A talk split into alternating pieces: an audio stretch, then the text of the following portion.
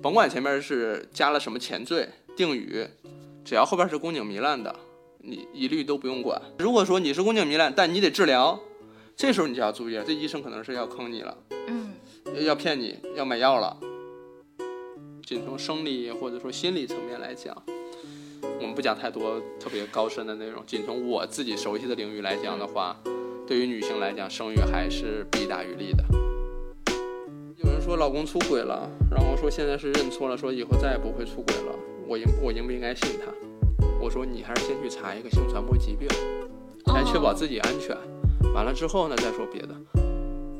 实际数据就是百分之二十五左右，嗯，女性是在是有阴道高潮，然后百分之七十五左右是有阴蒂高潮的，还有百分之二十五左右是这两者都没有的。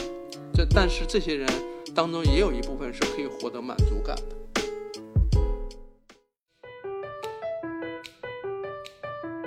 你好，欢迎来到雅君 FM，我会在这和你分享启发了我创作和生活的灵感来源。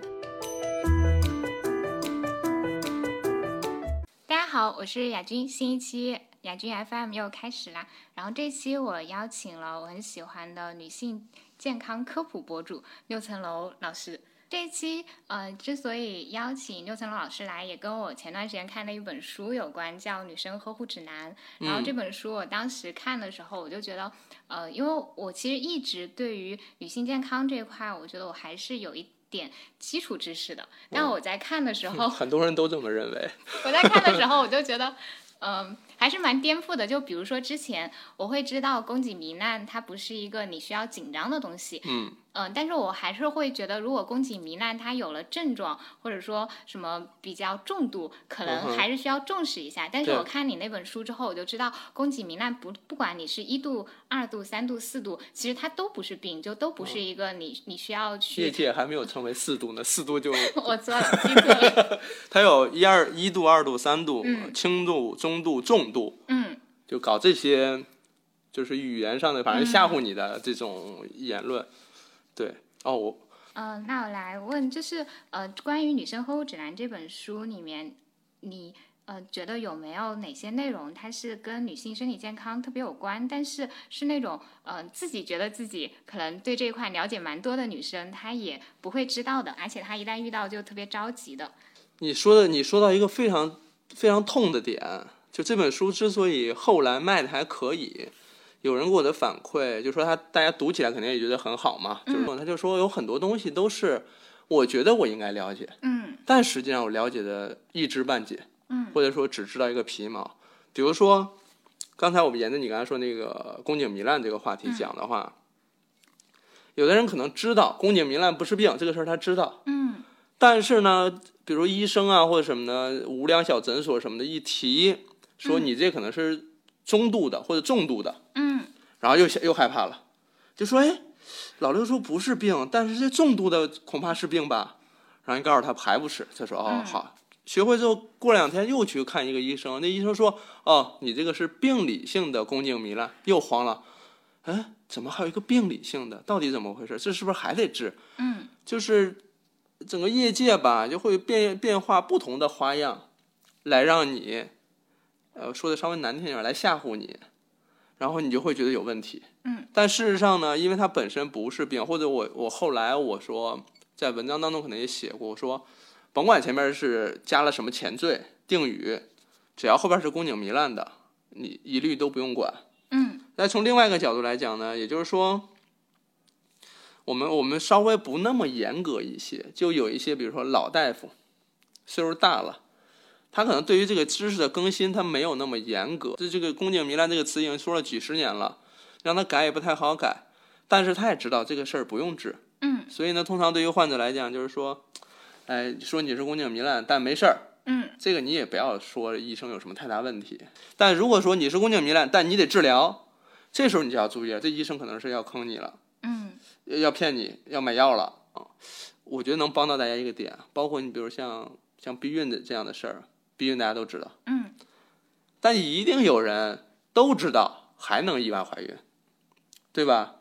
就也别说你了，就我自己身边，我都是学医的朋友，也有意外怀孕的。就我说你这个他怎么个意外反了？你这上学都是瞎上。的吗？对吧？就是，就就是我同学，然后也意外怀孕来问我说你你这上课是怎么怎么上的？他说啊，妇产科我没怎么好好学，什么之类的。但就是侥幸心理，嗯，比如说我们说戴安全套，一提这个大家都知道会，嗯那有的人吧，就是一上来正反分不清，对吧？他实际操作的此处可以讲一下怎么分正反。啊，正反分不清这个事儿啊，这怎么说呢？就是如果戴反了的话，因为安全套戴上之后要完全展开，嗯但如果戴反的话是没有办法展开的，它只能就那个结构，它是那样，就像我、我嗯，它是那样卷起来的。哦，我知道有个例子特别好，女士都穿那种长筒丝袜，对不对？嗯你你往下脱脱那个丝袜的时候，是不是就那样卷下来的？对对，那个套套就是那样做出来的。然后你再你需要戴上去，就是让它整个再再再捋下来，再把它展开这样的一个过程，对吧？就跟那个长筒丝袜一样。但如果戴反，你就没有办法穿上。嗯，你想想看，就它最后会留一圈在在外面接触你的那个皮对肤。但是有人就是一开始戴反了，然后自己也没换，直接就拿过来就戴正了。这个过程当中，其实不就接触到前列腺液了吗？嗯就我们可能也讲过，我不知道大家是不是知道，前列腺液当中本身是微含量的精子。对，少量精子。那精子呢，说的难听一点儿，一颗就就好使，嗯对吧？所以有可能少量接触之后，就有可能导致有意外怀孕的可能。那这件事情本身风险就存在，对吧？嗯那那你说，有时候我们像我的学医的朋友，他自己都搞不定这个事儿。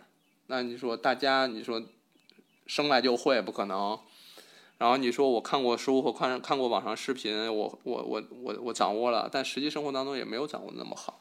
严格来讲啊，嗯，包括我记得你书里面你会细化到讲，呃，如果你是吃短效避孕药的话，嗯，还有就是刚刚开始吃短效避孕药，人生当中第一次吃，就是他们就会问，那我到底吃到什么时候它就真正起效了？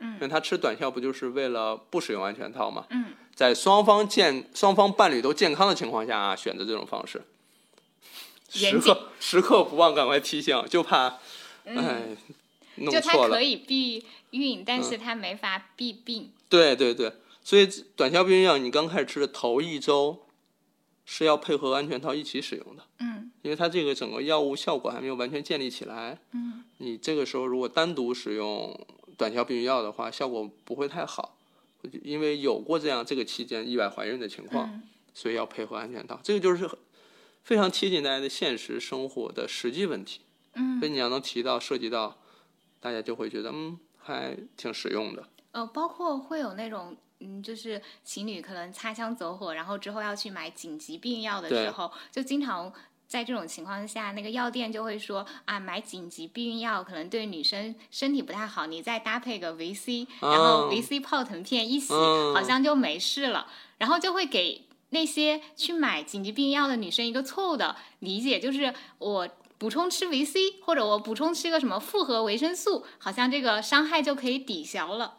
没有这这这个个这两个完全没有，其实嗯都没有什么关系的。我就会我自己的一个好奇点是，我知道他们不会说你吃了维 C 就有用，但为什么就我就好奇，怎么会想到这样去搭配，然后就说有效了，我嗯就很怪。之前好像我印象里看过一个非常少样本的一个研究，就是含金量非常非常低的一个研究，说，呃，有大概有百分之二十左右的人吃了紧急避孕药之后会有恶心呕吐的情况，搭配维 C 呢可以稍微抑制一些，好像是有这样的研究，我印象我记得不太清了，但是好几年前了。嗯，就又小样本，而且也只有百分之二十，就就就就是这个量非常非常低，然后但是呢，可能就是某一些人看到这个有商机，就拿出来说，你看有效，看所以推荐你买。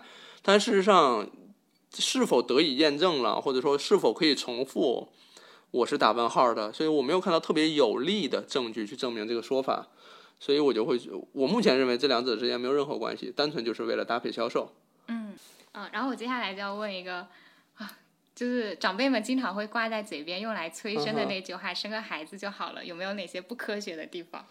嗯，生个孩子就好。我先说一个生个孩子确实能好一点儿的事儿吧。痛经生完孩子能好一点，但是只有那么一类情况是生完痛经会好一，生完孩子之后痛经会好一些。痛经的原因很多了，我说嗯其中有一种原因就是那个子宫它的位置不好。比如说我们子宫是一个倒立的口袋，嗯，那我们自直立的状态下，是不是在重力作用下，这个月经就可以顺利的流出来？嗯，但如果说这个子宫打弯了，就它自己中间折了一下，叫做叫做什么子宫前倾前屈位，哦，或者说往后后倾后屈呗。我还记得你梳理那个图，对对对对对，如果是这个样子的子宫，它就会有月经产生之后排不出来，嗯然后引起痛痛经。这种情况有可能通过生孩子把这个子宫的形状就给捋顺了，就给捋直了。哦，那捋直之后，它不就流的通畅了吗？那痛经就缓解了。只有这一类有可能生完孩子就好了，剩下所谓的生完孩子就好了的事儿，呃，因为我确实也见了很多生完孩子的人，也没见好。然后有一点点就是，比如说有像子宫内膜异位症引起的痛经，这个大家也都听过，像什么巧克力囊肿啊什么之类的，这些病引起的痛经呢，是在怀孕期间因为不来月经了，所以不疼了。但你月经一旦恢复正常了，该疼还是疼，嗯，苍天饶过谁是吧？就是都会有这些。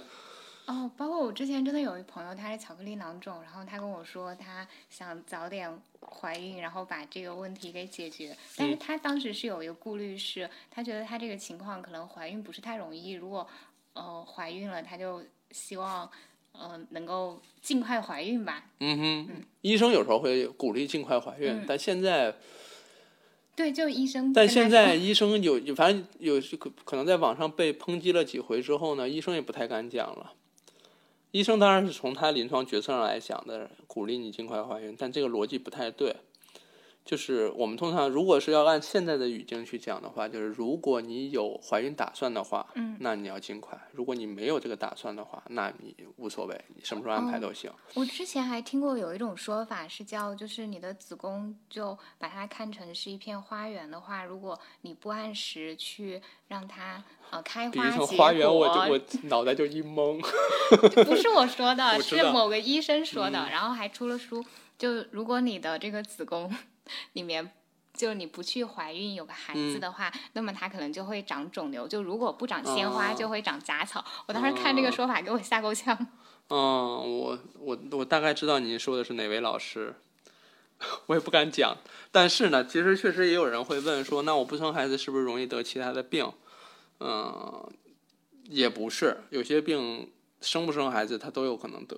嗯，比如说有人经常会有人问到子宫肌瘤是不是因为我没生孩子，所以我长了肌瘤？我也会有这种担心，就是我会不会因为因为我就是可能很长一段时间都不会有怀孕的打算，嗯所以我就会每次看，就我刚刚跟你说的嗯那个医生他写的科普书，我就看得我觉得，嗯，我难道还要因为我不怀孕，然后我要长肿瘤吗？我就会有这种担心。嗯，就是像子宫肌瘤是一个良性的肿瘤了就是它是一个相对很温和、很良性的一个病，但是呢，确实也有生了孩子也长肌瘤的，没生孩子也长肌瘤的，生不生孩子都长肌瘤的，所以有年轻的时候长的，有岁数大的长，当然大多数都是四三十四十五十这个年龄了。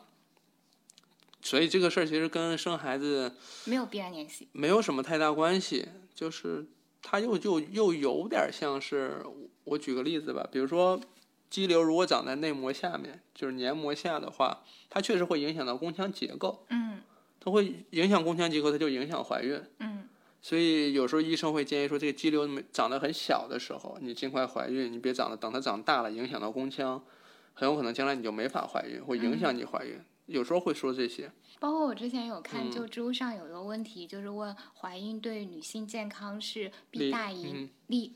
还是利大于弊，然后我记得就好像当时丁香医生嘛，田吉顺老师他有去回答那个问题，他说是弊大于利的。我后来做了专门做了这个视频，也是因为很多人来问我，也是问一样的问题，嗯然后我就录了视频去讲。当然，从那个时候的研究进展到现在，也仍然还是目前的结果或者目前的证据证明，仅从生理或者说心理层面来讲，我们不讲太多特别高深的内容，仅从我自己熟悉的领域来讲的话，对于女性来讲，生育还是弊大于利的。只是我自己专业方面啊，其他我没法说。也讲了呀，讲完之后也是骂呀，骂得很惨呀，说我,、我这样就导致人类灭亡了。你说这个如事儿吧果人类，这么脆弱，那该灭就灭吧。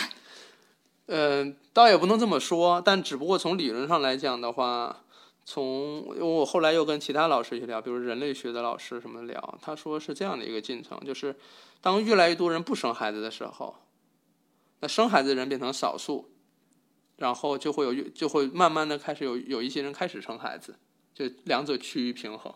但越来越多人生孩子的时候，就会有人选择不生，啊，他们因为他们是小少数人，就是也会慢慢的扩张，就是这是一个动态平衡。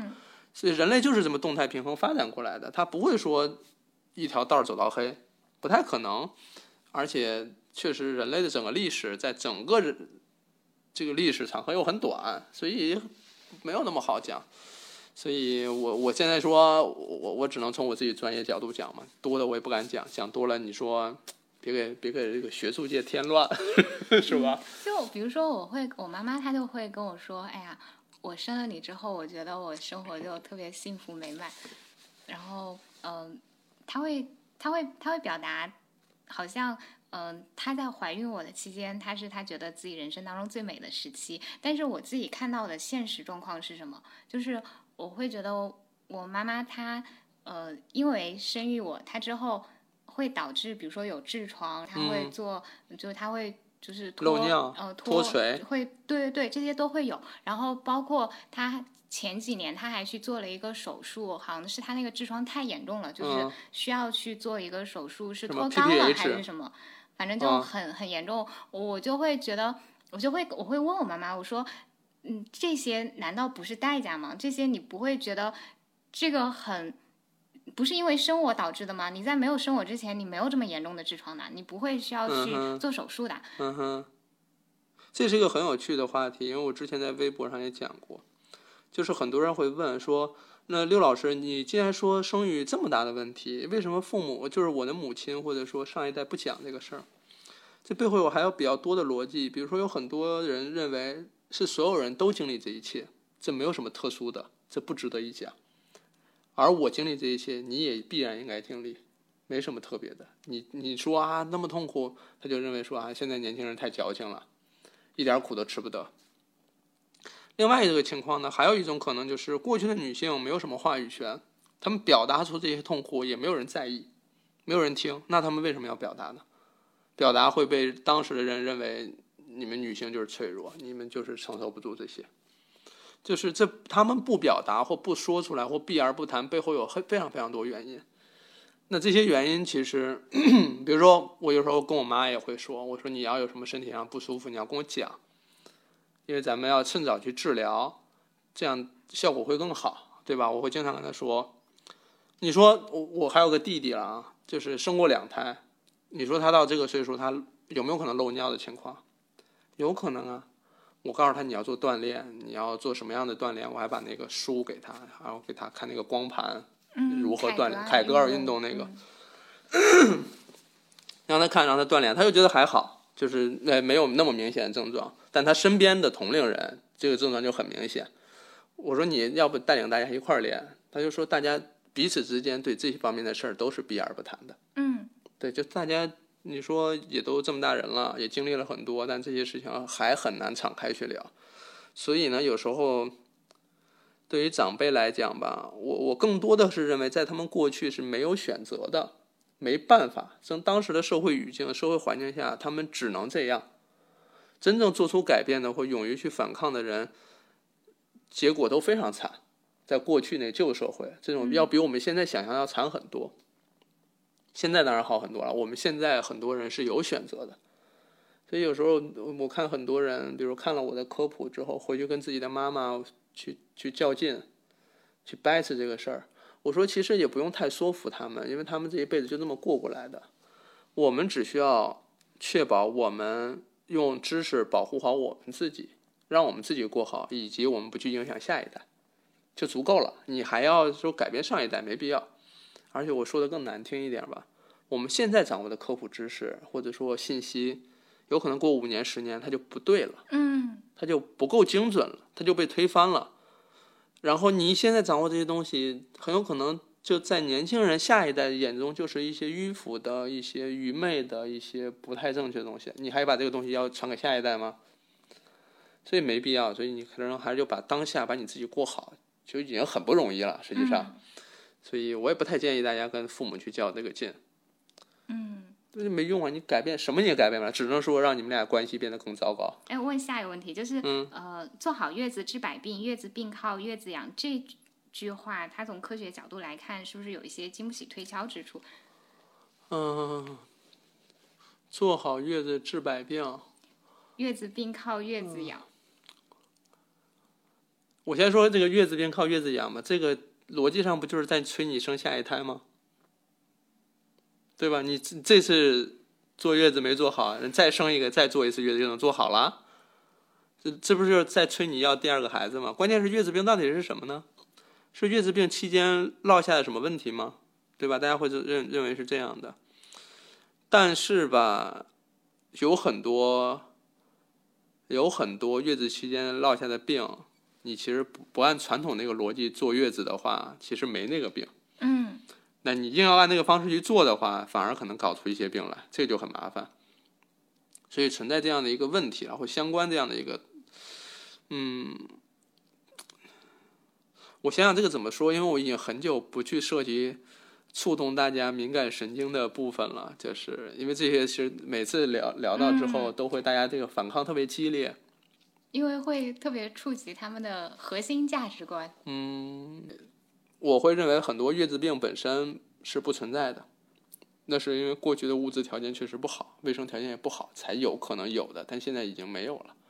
所以呢，不用太在意这件事儿。包括月子病，我就在想是什么呢？它是呃是受寒吗？是腰椎不舒服吗？还是说嗯是、呃那个恶露淋漓不尽？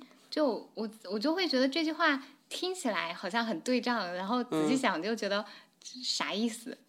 呃，是这样的，比如说，你看，我们说过去坐月子吧，是不是就是那种大门不出二门不迈，都要在在屋里关着不能出门，甚至要盖好几床被子，嗯，对吧？哦对，你就但那像那个时候种五月子什么的，就不是我记哦，对我有嗯听你在那个呃《Blow Your Mind》里面嗯说，是因为那个时候卫生条件普遍不好，而且还有家畜和人一起混居，如果你出去农村了，农村容易感染一些细菌什么的。对，包括水源也不干净，比如说月子期间不能碰水，嗯，就因为什么不能洗头？对对，因为因为保暖做不到位啊。你现在又有空调又有暖气的，你这冬暖夏凉，你多好。过去哪有啊？嗯哪有这条件呀？你怎么你怎么你你，别说冬天，你就秋天洗个头，你半天也干不了。嗯然后呢，这时候你你再得个什么病，免疫力一低下，然后开始感冒啊什么一出来，又抗生素又跟不上，药也跟不上，你怎么办？你还是产后，底下还有出血，还有感染的风险，你怎么办？这过去可能是这这就要命了，那可不就得注意吗？所以过去那套方法在过去很很好使，那现在可能就不太好使了，嗯就就不太符合当前的生活条件跟环境了。嗯，就没必要再受那个罪了，什么不能洗澡，不能洗头。但这个说法你一说起来就特别多。你说那国外根本就没有啊，对啊，然后啊长辈就说体质不一样。还给你喝冰水什么的。对呀、就是说你体质不一样，这个那个怎么不都是人吗？还能咋的？邪了门的，我们很多很多中国的女性后来不是到外国发展，或者是嗯久居外国，老人还会有一套说法叫他们去了国外，水土变了，他们体质也变了。哎，真棒！我我现在也不不怎么着力于去纠正他们了，嗯就是只能提醒现在女性，你自己有自己的主心骨，你自己想清楚什么事儿就完了，对吧？你这有意思的就是，硬要说月子期间能不能吃冰棍儿，我说你要是太热，你想吃没有问题啊。他说那我妈不让我吃。我说你偷偷吃不完了吗？你非要当着面儿吃，这不是这不就是就是要想吵架吗？很多都是小女孩儿痛经想吃布洛芬，我说能吃，她说我妈不让我吃，我说然后呢？怎么了？非得当她面儿吃？就是我非得说妈我要吃布洛芬，我就是跟你对着来，你说这有必要吗？你吃你的就完了呗。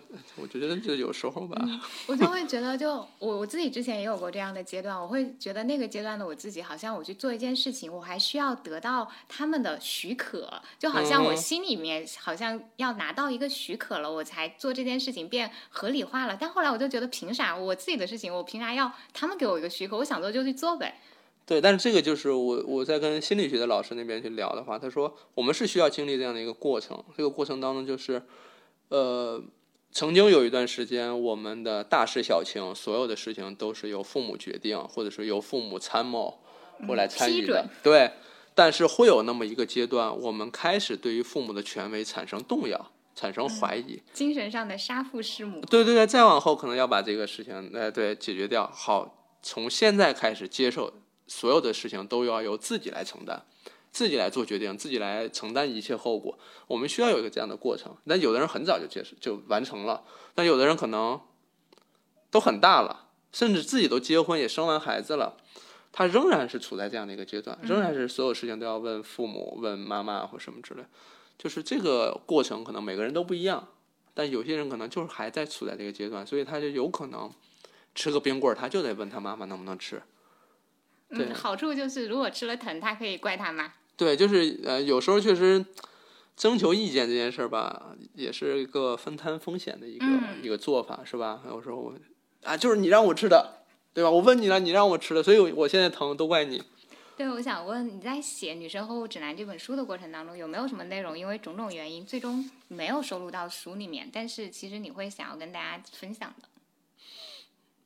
有啊，哎呀，我跟你讲，原本呢放在这本书里的那些内容，因为不能放，就单出来，单出来的内容都够再做一本书了。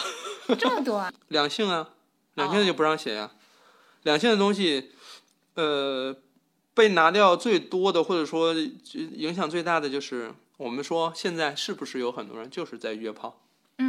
嗯，哦，你想写关于约炮的话，有哪些安全注意事项对？，就是你说，哦，这个好实用的。对我就说这些，比如说要要，比如说双方的健康情况要描要描述清楚，要了解，比如说避孕的手段，呃，措施。如果你如果对方没带的话，你最好自己带。嗯，对吧？就你不能说他也没带，我也没带，然后我们就这样开始，冒着风险开始，那怎么办？那要不就大眼瞪小眼，俩人要不打牌打一晚上，不可能嘛，对吧？所以你最好准备。我就写这个东西，写这东西呢，从审核人员的角度来讲，或者说从更高的层次的老师的角度来讲，就是说，对于性这件事情，你怎么没有一个禁止的态度呢？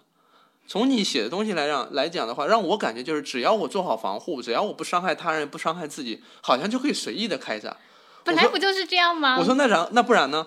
他说那你说你写约炮这件事情是不是鼓励年轻人去约炮？我说我哪里鼓励了？我就很好奇，我说我鼓励不鼓励，它是不是已经发生了？这是我鼓励了。我说你们去都去，可能吗？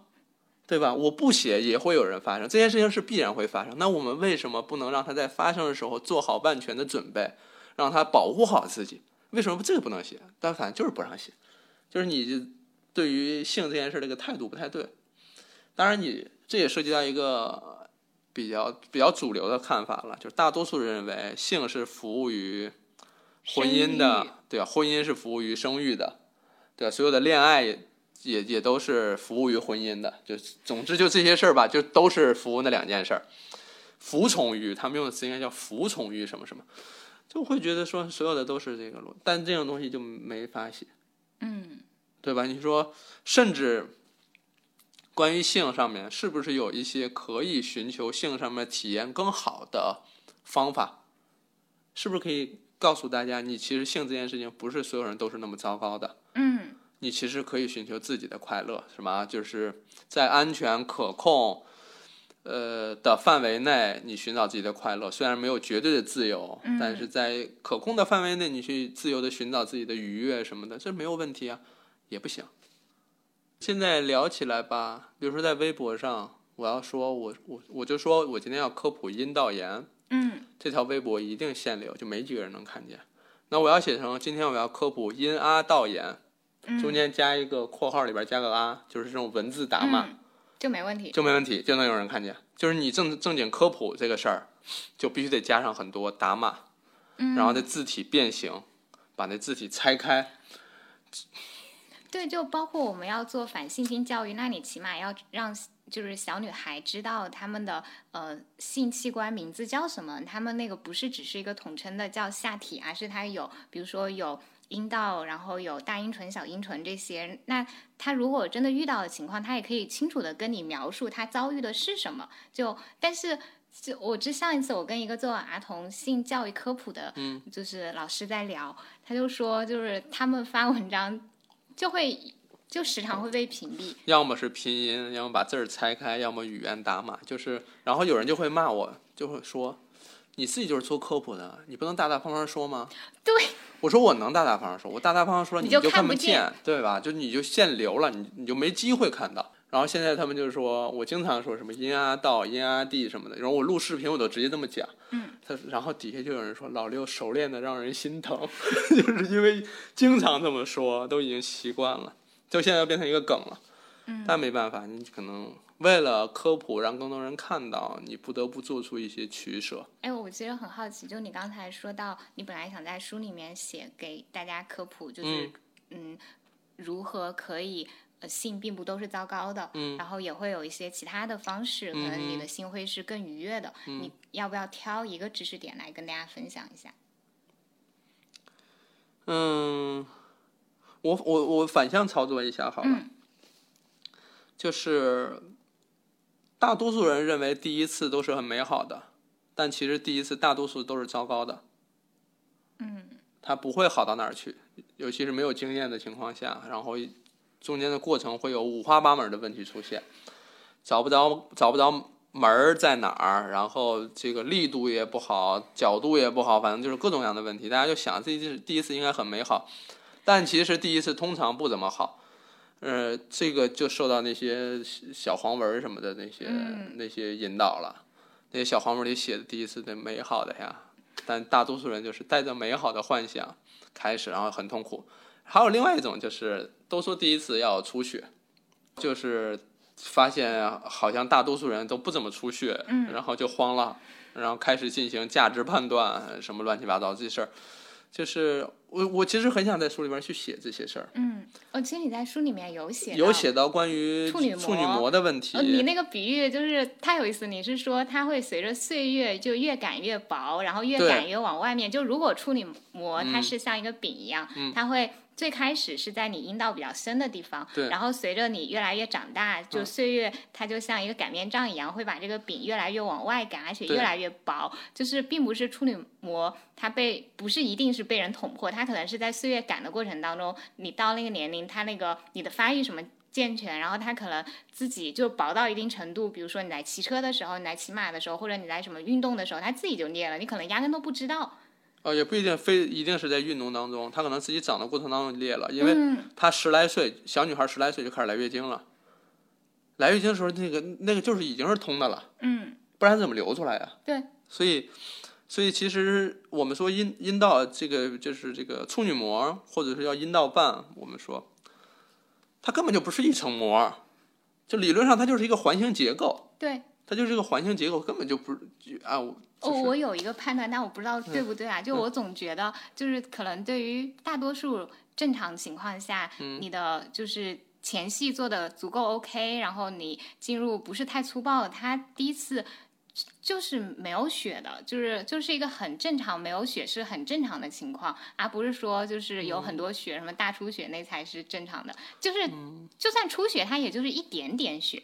对，但你要说从我的专业角度来讲，出血一定意味着伤口，有伤口一定意味着感染风险增加。我很担心这个，大家是，我明明觉得这就是一个风险，大家就拼命在追求要出血。那从我的角度来讲，你出血，万一止不住咋办？万一出血量大怎么？万一炎症感染咋办？我满脑子都是这个事儿。所以从我们专业角度来讲，就是这出血有什么好的？而且重点是，正常情况下是不是就不会出血啊？不是说大家以为正常就一定出血。我们这句话要这么严谨，要严谨的去讲的话，就是不是每个人第一次都会出血。嗯这就是有第一次出血你正常，第一次不出血也正常，没什么太大的。而且我们就一直在强调第一次。呃，我们我有之前在微博上或者其他地方也说，你可以跟张三有第一次，你也可以跟李四有第一次，但你人生也可以有自己的第一次，嗯，对吧？你，你你就是你人生的第一次，那当然是属于你自己。你可能都伴侣是谁，你可能过了很多年你都忘了，但你有你自自己的第一次，这样的就是。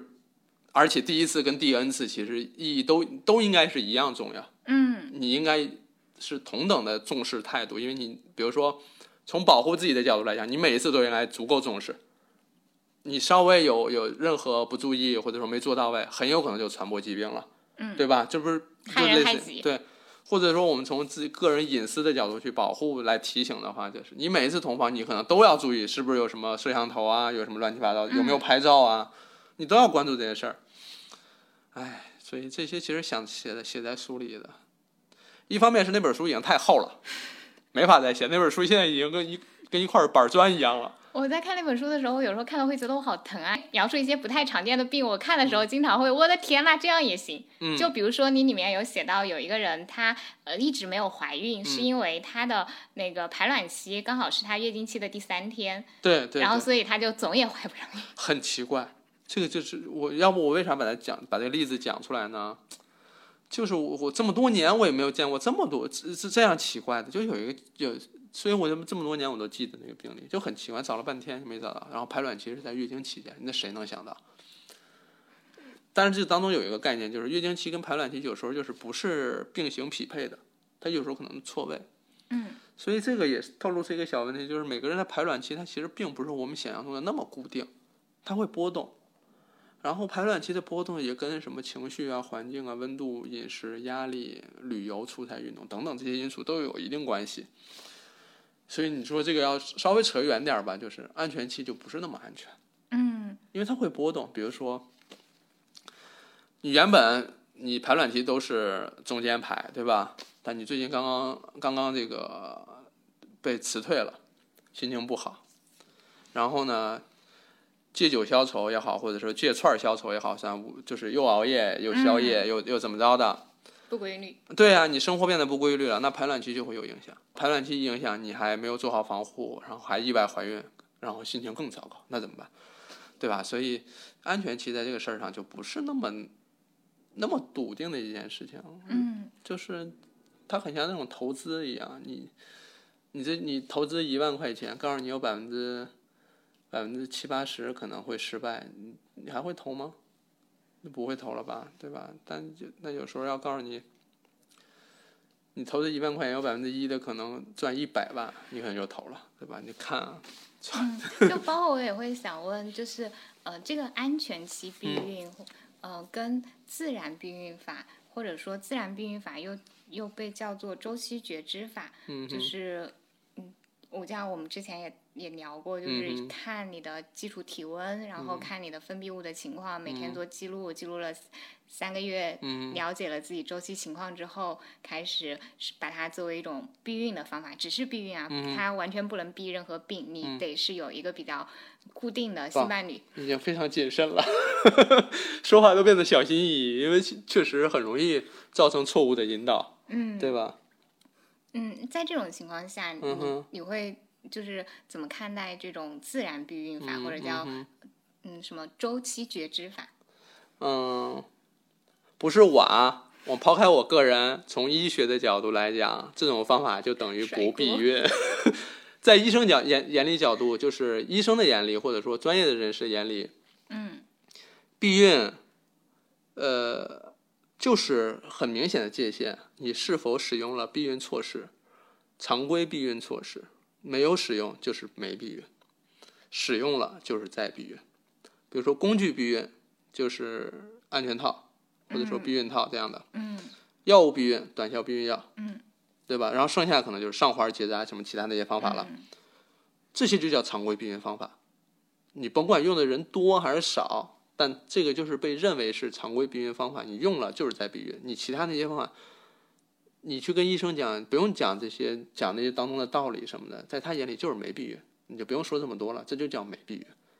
嗯为什么要常规方有常规避孕方法和其他避孕方法呢？它们主要差别是在于成功率上。避孕成功率上面的差别，就是我们说现在我们都追求避孕成功率无限接近百分之百，百分之九十九点八或百分之九十八、九十七什么的，我们追求是这个。但你要说你的其他避孕方式，比如说安全期避孕或者什么其他的避孕方式，成功率百分之七十多、八十多，有什么意义啊？嗯，这个概率这种在我们眼里就是代价还是太大了。这种效果太差了，就不太适合大多数人去用。你这不适合大多数人用的方法，你你怎么认可它？它是但是就会可以有推荐的呢嗯就是使用周期觉知法的人会强调说，这和嗯安全期避孕还不一样，它不是一个简单的什么前期后三之类的，嗯它是嗯。你会对自己身体更觉察，然后以嗯及你的身体在不规律当中还存在某种规律性。对它要你不是要测激素体温对嘛，对然后还要看分泌物嘛。我们临床上也用这个方法粗略的去判断排卵期，所以它本质上它还是有个很强的定语，叫做粗略。嗯，那在我们眼里，你你说这两个方法不一样，好不一样，但是可能成功率一个是百分之七十，一个百分之七十五，在我们眼里都不算什么好方法，这有什么可比较的？你明白我的意思吗？比如说你要从从北京要去广州，你可以骑自行车，你也可以步行，这差别有多大吗？你你本来是要飞机去的，你你选你在这儿讨论这两个方法还有什么意义吗但？是他们，嗯，呃不是我，嗯是提出、呃提倡或者说呃跟大家分享这个方法的人，他们会认为这个方法的成功率和传统的避孕方法成功率是差不多的，都百分之，比如说呃我听到的嗯那个人分享的数据是百分之九十八，那就是做的实验不够多。嗯，做的多了就就就，哎呀，也不好意思直接说人家这个好或不好。我这样说吧，方法呢当然有无数种，嗯各个各个国家地方都会有所谓的可以不借助常规避孕方法的其他方法，你愿意选择哪种都可以。但是问题你要承担那个风险呀，哎，对，尤其是对于女性来讲是这样的，就是你避孕失败之后承担风险的第一责任人就是你自己。嗯，这个事儿别人替不了你，所以你愿不愿意去冒那个风险，你自己去衡量。就我其实看你那个书，在看那个书之前，我不知道就是不嗯那个人流手术是呃对婴儿就是不能说婴儿，就在你体内嗯那个胚胚胎胎是破碎性的摧毁。嗯我我以为是比较完整的拿出来，然后我看了之后就是我就我就做做噩梦了，就觉得这个这个。这个、啊这个画描述的画面太有冲击感，我又去看了一下那个纪录片，就觉哦，得？我的妈！呃，我之前从来没有想过这这一层。那纪录片本身，它也它也比较有争议了，他选的那个时间什么之类，它也有它争议。但是，嗯，关于做人流这件事情，我们有时候会看到一些照片或者一些视频，是完整的那个胚胎，就是能看到一个人的那个小的那种样子，那个确实视觉冲击力很大。而且，尤其是你看到那些破碎的、支离破碎那些小的手啊、关节什么的，你看确实很吓人。但通常来讲，我们要做人流的话，基本上还没有到那一步。我们取出来的那些，比如说，比如内膜刮下来的内膜什么的，我们在里边找的是绒毛膜，找到绒毛就上面刮刮完了，然后绒毛是完整的，就算是刮干净了就结束了。所以很少说到到人儿的，到有那小人形象的那种，那就到后边了，那就稍微晚一点了。嗯，但那个确实看着很吓人。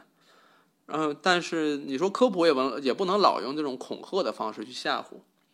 你说这个，比如说做人流的，有有一半以上都是重复人流，嗯他就他至少做过一次以上。嗯，而且我记得你书里面有写，嗯就未成年人去做人流的比例，也挺高的嗯啊。虽然人流最大头还是已婚已育的，就是已婚已育，他们对于避孕的方法就是有点懈怠了，就是这这是一个方向。那另外就是年轻的小女孩儿去做人流的也很多，这跟早年间那宣传有一定问题，铺天盖地都是无痛人流，啊人流，对，上午做下下午上班儿什么的，嗯就好像常规都这样，就好像这就是一个避孕方法。甚至有人来找我的时候，就是觉得，哎，我这完了不就做人流就完了吗？我说，然后呢？你觉得人流是什么？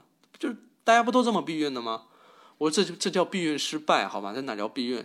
就是有小女孩儿，她们在家乡过了很多年，然后来北京工作或什么之类，他就是认为人流就是避孕手段，从他的常识里就这么看的。当你告诉他这根本就不是。比例很低了吧？这很低，但是有啊，你冷不丁遇见一个，你都觉得哎呦，嗯，完全是可以没有的。你说这个让我想嗯。到好早之前有一个人，他呃跟我说，就是他被一个嗯他的约会对象强奸了，嗯哼，然后呢，强奸了之后，那个月他让那个男生给他的赔偿方案是给他出修补处女膜的钱，然后他要去做处女膜修补手术，然后就当这件事儿翻篇了。然后我、我嗯自己之前对于修，我还不那个时候我还不知道修补处女膜这个手术还是有风险的。你不是说有会如果就是你书里面写，如果修补的太紧，就是嗯太厚，可能下一次你再需要有同房的时候戳不不好戳破，然后会也不是破，就是它进不去，然后还得再还得再做松解。对，就是就还会有其他的附加的风险。对对对对，哎呀，听上去好痛苦。就是，呃，我们做到做科普做到后期啊，就做到我现阶段的科普，你会发现你只讲知识点，其实帮不到很多人。嗯，就你是帮，比如说我刚才讲那个重复做人流的，我说你要跟他我跟他介绍一些避孕方法或什么之类的，他说是我都知道，但是我男朋友就是不想戴安全套。那他自己吃短效避孕药，我说你就吃短效。避孕，对我跟他推荐，他说我听说那个药对身体伤害很大。我说这个药还行，不是紧急避孕药，是短效避孕药。然后他就拒绝服用，他也不吃。然后呢，让她男朋友戴安全套，她男朋友不戴，说戴了就是不信任我，就是不爱我。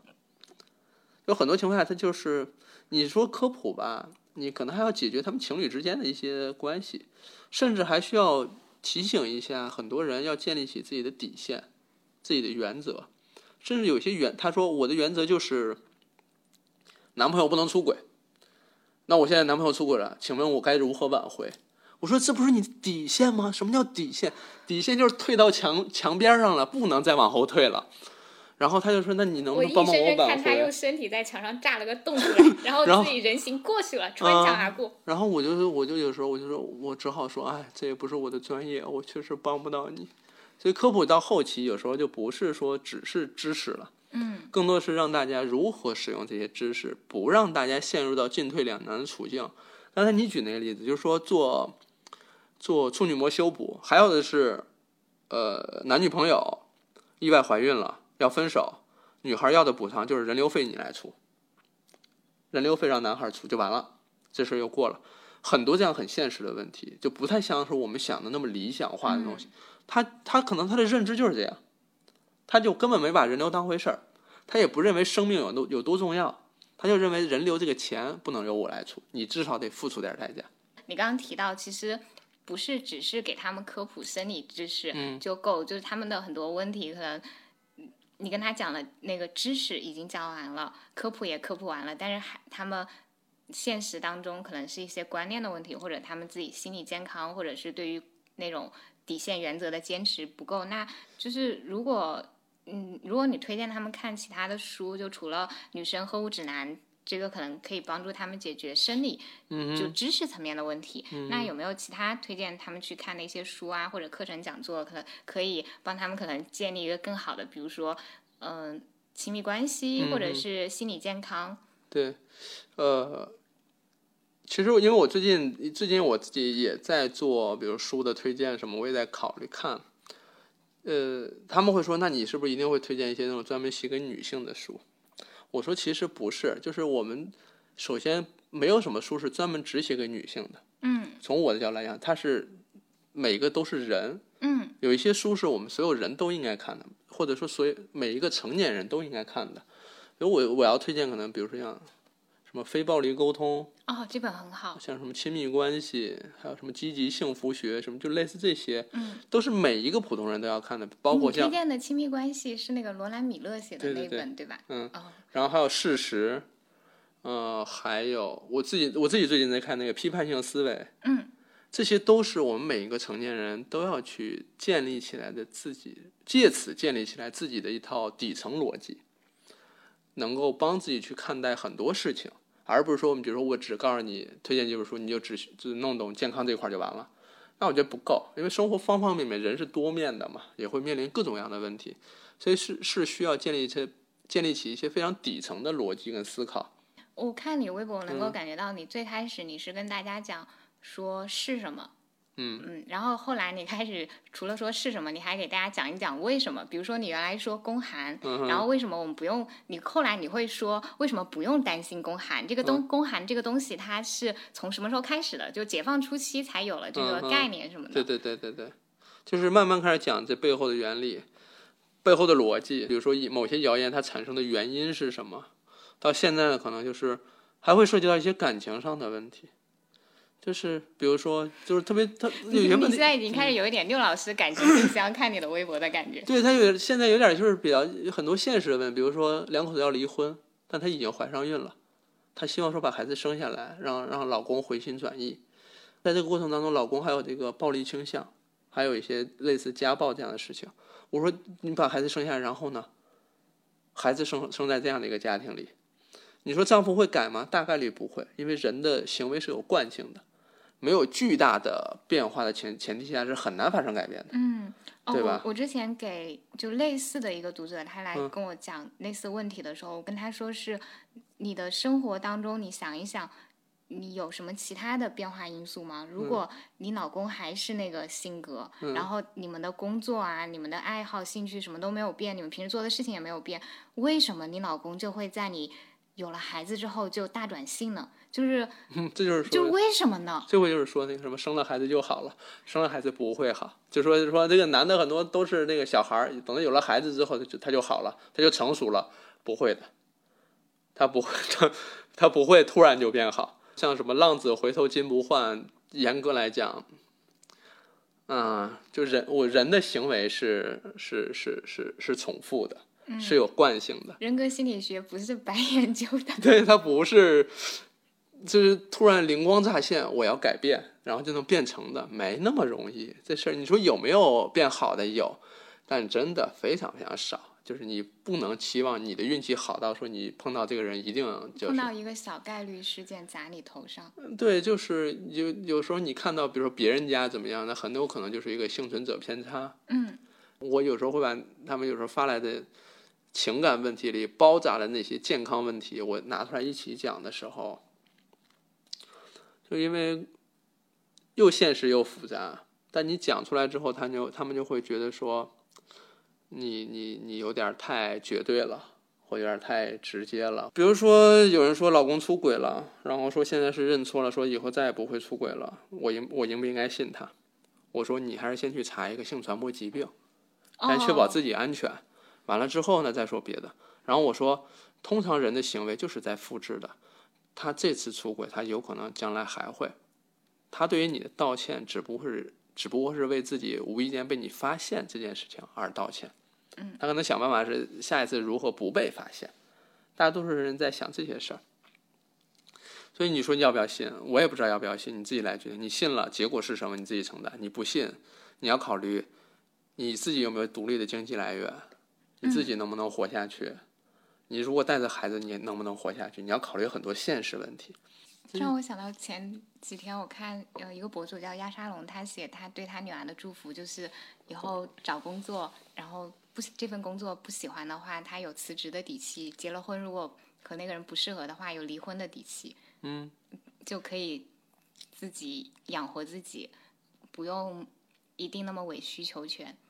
对，这里边有一个这样的思考，是我最近在考虑的一个问题，就是很多人来问我说：“啊，老刘，这个事情有没有最优解？比如说阴道炎，嗯，说这个有没有最佳方案？”我说我可以告诉你有几个方案，你都快要记住，在在他应该在什么时候用什么方案，A、B、C、D 方案你都可以用。他说你就告诉我最好的就行了。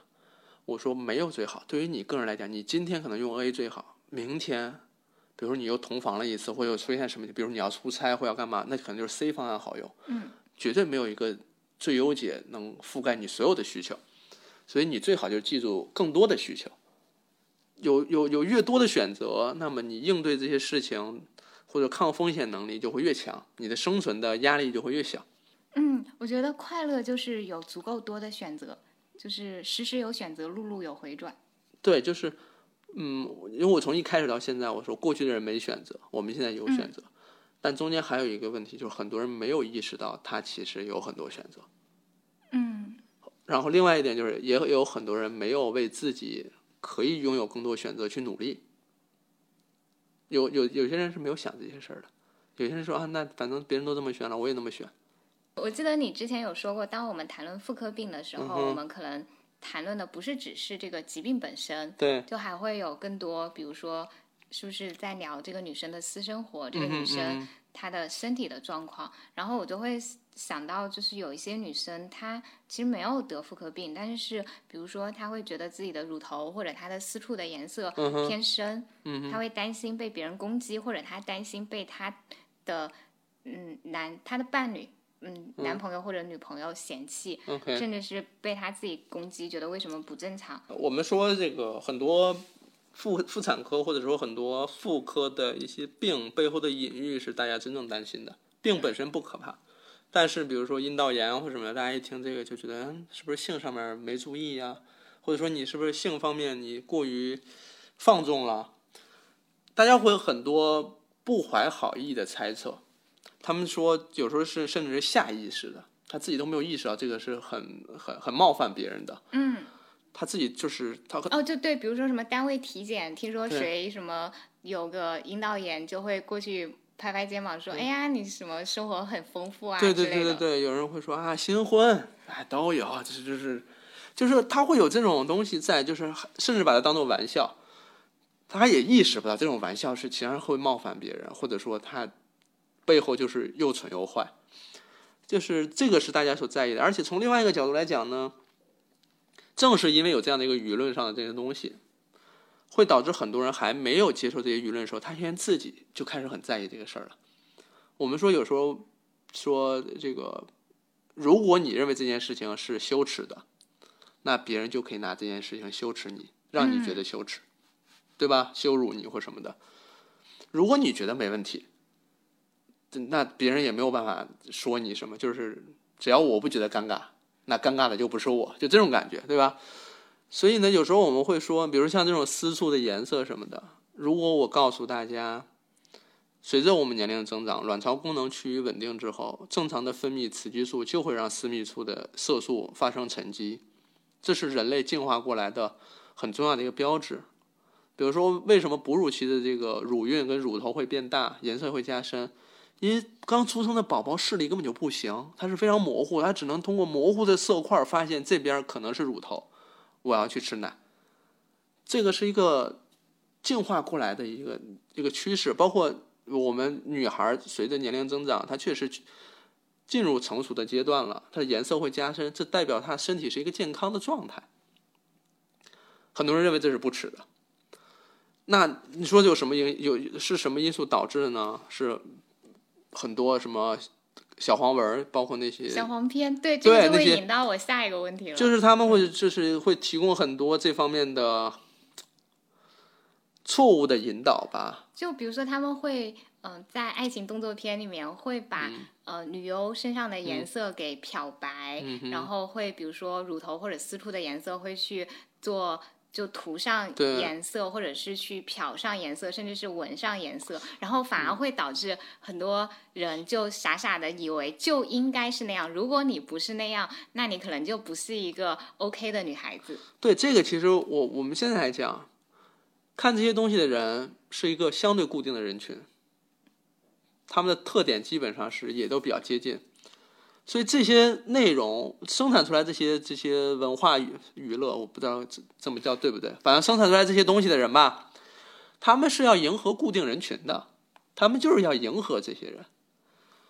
那你说，你明明知道这些就是迎合那些人的，他就是完全是塑造出来。那你说，现在越来越多的这些做出来这些东西是也有一部分是迎合女性的。那女性的那些影片里边，那些男主都又帅又高大，然后身材肌肉都好，尺寸也很棒。那怎么没有男没有说有人说说，你看人家都这样，怎么你不是这样啊？对吧？那女生也应该跟伴侣说，你看人家都有八块腹肌，你怎么没有啊？这个我还真的想过，就好像在这个上面真的没有多少女生会去这样羞辱自己的嗯男性伴侣，因为大家都知道这是现实跟虚拟之间的区但是边界在我我就。会觉得男生就这么傻吗？就是他也不是说傻，就是他可能他从小就看这个，他就认为这就是一个常识。就是我我还是说那句话，在我们成长过程当中，我们如果偶然间发现了自己结构性或框架性的错误的时候，就会发现自己过去那些很多东西都不对，要推翻。但如果没发现之前，他就自觉得觉得自己的认知没问题，他觉得他就是那样的。你说，不是所有人都有可能有在这一辈子当中有机会去推翻自己过去结构性的错误。嗯，包括这种解读，能够解读，他能够获取这些知识，它本身也是一种 privilege。对，就是，呃，我该怎么说呢？我我我我每天都在做科普，每天都在说这件事情。那有人看到你这个，他就会骂，他甚至都没有办法完全听完你讲的什么。哦，这个其实就是一个分界了，就是呃，有一种人他看到一个和他既有认知不一样的，他会嗯停下来想一想，哎，为什么不一样？那个人说的他嗯跟我认知不一样的那一块，他的道理是什么？我先研究一下。还有一种人就是他居然敢和我不一样，我要灭了他。我那天跟我太太讲，我说我以后要尽量在网上少去讲我个人的喜好。她说对，因为在网上大家都是陌生人，没有人在意你你的喜好是什么，大家只在意你的喜好跟他的喜好是不是一样。你在网上去讲呢，大家就会说这个不好吃，你怎么会觉得这个好吃呢？不会吧，不会吧，就我一个人觉得这个不好吃吗？这是，然后说你为什么喜欢这个？那另外一个菜你为啥不喜欢？变成这样了，就是因为大家不在意你这个。嗯，可以开个老六的生活号。对，所以我哎，对我和大这儿有我也有一个问题，比如说你经常推荐好东西，嗯好物推荐嘛，嗯，那你推荐的标准是什么呢？或者说，值得推荐的，会有那么几个标准或几个点是你觉得符合了这样就可以推荐的，对吗？嗯，对，会有，就是，但是它不是一个说呃特别呃可以有一个量化标准的东西，而是变成了一个，比如说这个东西我我自己用了，然后我嗯觉得我比较喜欢，我会嗯有这个冲动去分享给我的朋友，然后我就会觉得那是 OK 的，我自己愿意花钱购买，我愿意把它推荐给朋友，就我会觉得我的时间也很宝贵啊，我不想为那种我自己看不上的东西去浪费我的时间。哎，这个反正我我大概能了解，但你说说完之后就一定会有人说这会会有人，我会假装看不见。是吗？我觉得很烦我。我因为我这个是有一段心路历程的，你知道吗？大概在几年前，我还会嗯，就是忍不住会要去和对方就聊，就是我们之间对嗯话可能可以维持个好多屏对，那种。还要 battle 一会儿。会有人，就比如说会有人说雅君，我本来关注你，觉得你是一个比较温和的人，嗯然后我现在看了。你跟别人的这个争论，嗯我觉得你不够温和，不够 love and peace，嗯，是，我就会觉得我我我这也是说唱何必呢？圈的吗？我就会觉得我何必呢？而且我会有另外一个感受，就是如果他留了一条言，那个言的内容观点我不认可，或者本身就有我当下看就觉得被冒犯了，嗯哼，我就有点生气了，或者我觉得不舒服，嗯。哪怕我说不清楚哪里不舒服，哪怕我觉得我不该觉得不舒服，嗯哼，那我也不要去回复他这条评论，因为如果我和他回复评论了，嗯。我们之间就好像本来是两个孤立的 原子，嗯一旦回复了，我们之间好像就建立了某个联系，就好像我接受了他对我的那个投射，我们之间就有联系了啊！一旦有了这个联系之后就会有更多的嗯纠葛。对我有朋友他是做英语培训号的，我本来觉得一个英语培训号怎么会碰到黑粉呢？嗯就黑子，就追着他从他的公号骂到了他的嗯微博，骂到了他的豆瓣，就是因为他最早回复人家的留言，可能回复的也不是特别客气，然后对方就彻底激发了双方的 battle 欲望。你刚才说那个理论特别触动我，就是好像建立了某种映射而且。你知道吗？就是在微博上，好像是如果你回复了一个人，嗯你之后把那个人拉黑了，或者是删除，或者是把他从你的那个嗯上面删掉了。嗯但是你们之前只要你回复过，你们的那个对话就会在。我现在后来我有我有了我我有了一个心得，就我自己的微博我要自己控评。就我发了一个微博，有很多人说呃呃比较认同的或者认真跟你讨论的，你就跟他认真讨论，你还跟他点赞，他就会上的很很靠前。对对对，那些讨厌的或者说乱七八糟说话那些，无视你不管他，他就会沉到越来越低，对越来越低，这。也是微博的一个权重，就是他会把你回嗯复的那些人的、呃留言往上抬。所以有时候我刚发了视频的时候，就会有人来来来留言，然后有总会有那么几条说老刘又变帅了，又美了，我就把这几条点上去，我就会把这几条点上去，说哇，这说的对，但其实那视频都是对他们经常会说老刘又变漂亮了，又变美了，我说其实这一期跟前几期是同时录的，他们就老会但是还是很开心。对，然后我就会点上，但我还会回复一下，我说其实跟前几期是一样录的，然后点个赞。就是同时又开心，嗯，对啊，嗯，你自己的微博，你每天在上面花很长时间，你还不不能让自己保持高兴，这很痛苦的。嗯，对。就我一个朋友，他就说，为什么你要让自己置于一群骂你的人中间，你还跟他们互动？人生这么苦短，你应该找那些喜欢你、支持你、赞同你的人，你们在一起有更多的互动，这样是一种比较心理健康的方式，而不是说你就是要去找虐。对，而且这是很良性的，就是那些喜欢你、认同你，或者或者说认真跟你讨论的，你回复了他，或者有了回应，他们下回会更加。就是好的投射和坏的投射。嗯，就像我刚才说那个，可以补充，就是你的一次回复，就是相当于给你们的关系注入了一个能量。当你的那个回复，比如说是他发了一个攻击性言论，你再给他怼回去，就像注入了一个坏的能量。嗯哼，还不如从一开始就不对这个关系注入任何能量，让这个关系自然消散，压根不让他跟你有任何关系存在。这个理解很好，这我我有学，我看我每次跟老师聊天，我都能学东西。而且包括就我先生，他又会跟我说，他说他自己平时看一些公众号，他有感而发，他就会经常去留言，但他留完了之后，他压根不记得自己留了啥。如果但是如果某一个 公号主人特别较真的给他回复了，而且如果还是怼他，他就会特别记得。对呀、就是呃，人们通常记得都是那些糟糕的回忆。嗯，求生本能。对，嗯哎，就我们刚才聊嗯到，就是有爱情动作片嘛。那除了像爱情动作片里面，呃，不能以爱情动作片里面的人物形象嗯去理解现实生活当中的人物形象之外，以及就是除了像大家都知道的不戴套肯定是不对的，嗯嗯多人运动肯定哎，但是人。家国外的有些片子那个安全套戴的还是挺，还专门有特写呢，戴安全套就是做教育用的，嗯，还挺好的。反而是有些地方不怎么行。我记得有一个他的演讲，就是嗯那个他的演讲的主讲人，他觉得大部分的 AV 或者嗯。当时他在做这个演讲的时候，他看到的很多 AV 都是不真实的，都是呃演出来的，嗯。会有很多错误的指示，所以他做了一个 Real Sex，就是嗯。类似一个网站，那个网站上面大家可以去上传自己真实生活中的性爱，当然也是在国外，在国内肯定早就被封了，他就会鼓励大家告诉。嗯，更多人在真实生活当中发生的性行为是什么样子的？嗯哼，嗯，然后就会有很多人其实本来是嗯、很常规的性行为，我理解，但是会有一些人会觉得非常惊讶，他们呃，因为跟他们原来在 AV 世界里看到的性行为很不一样。对，那这个其实是，呃，有机会让大家，呃我觉得但但让大家看到真实的，好像也没有那么大必要，就是大家能知道。虚虚虚假的是怎样的？因为他嗯现实当中，比如说有会有性生活的人，他也知道性生活到底是什么样子，嗯当中也有很多错误的一些观念，比如说，呃，有的人会认为就是女性应该每次都有高潮，但其实对于女性来讲，有时候还挺难的。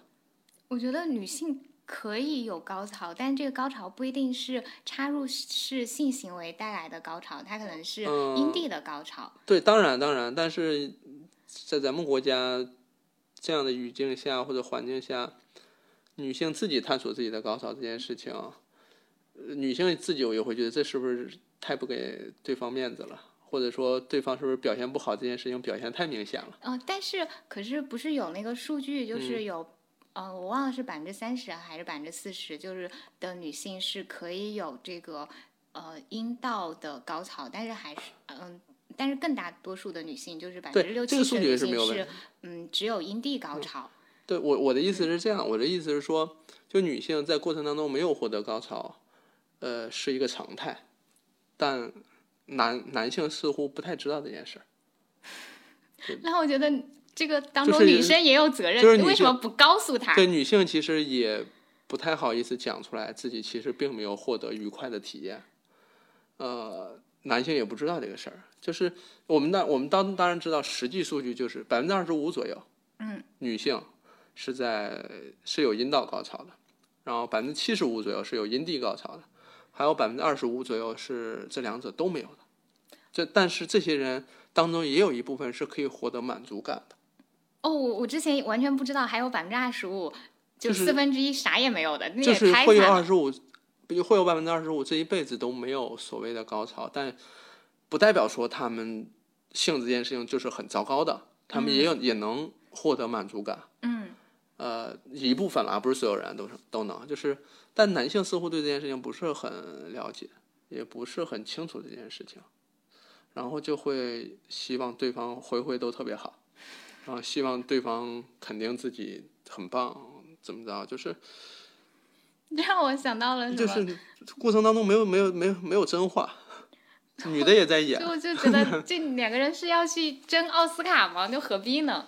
对呀、所以有的有时候我发出来类似这样的这样的科普的话，就会有人说，有女性说啊，说虽然很多人都坚持时间很长，但我觉得时间长了真的很无聊越长越痛苦。啊。然后而且我嗓子也哑了，我的演技都用完了，我也不知道还接下来该怎么演，就很麻烦。就是其实就是还希望赶快草草了事。就那如果这样的话，我会有两个建议，一个建议就是，呃，告诉对方你的那个真实体验是什么，但因为只有交流了，你才会有改善空间嘛。有可能万一你是有那个阴道高潮，但是对方比如说可能。呃，姿势啊，或者嗯方式啊，或者节奏不对呢，也许可以探索出来。那 OK，就算探索不出来，那也可以是，嗯、比如说他来帮你刺激你的阴蒂，然后探索你的阴蒂高潮，这也是 OK 的呀。就不是只有一种性交方式。就这种理论上都 OK，我我以前也都说过，都讲过，但他就是张不开嘴，他就是没办法在这个过程当中说这个话，因为说出这个话之后，在当下那个环境，其实就相当于直接告诉对方，你刚才做你刚才包括以前做那一切，对我来讲都没有什么意义，你现在得按照我的方法来。他能，他一旦说了这个之后，他生活会变得很好，这件事会变得很流畅或者很舒适，但就是张不开嘴。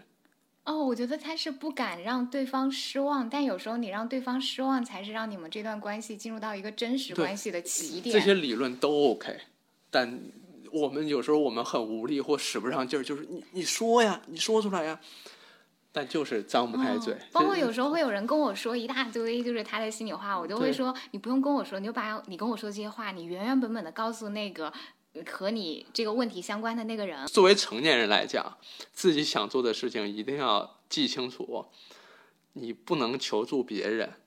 我一个人成年的一个标志就是知道了自己想要的事情必须自己伸手去做，而不是伸手去要。而且他不担心这样有风险吗？比如说，我们学生时代都有过那种拜托一个朋友帮我去追一个我喜欢男生或者女生，最后就是他们在一起了，快快乐乐、开开心心。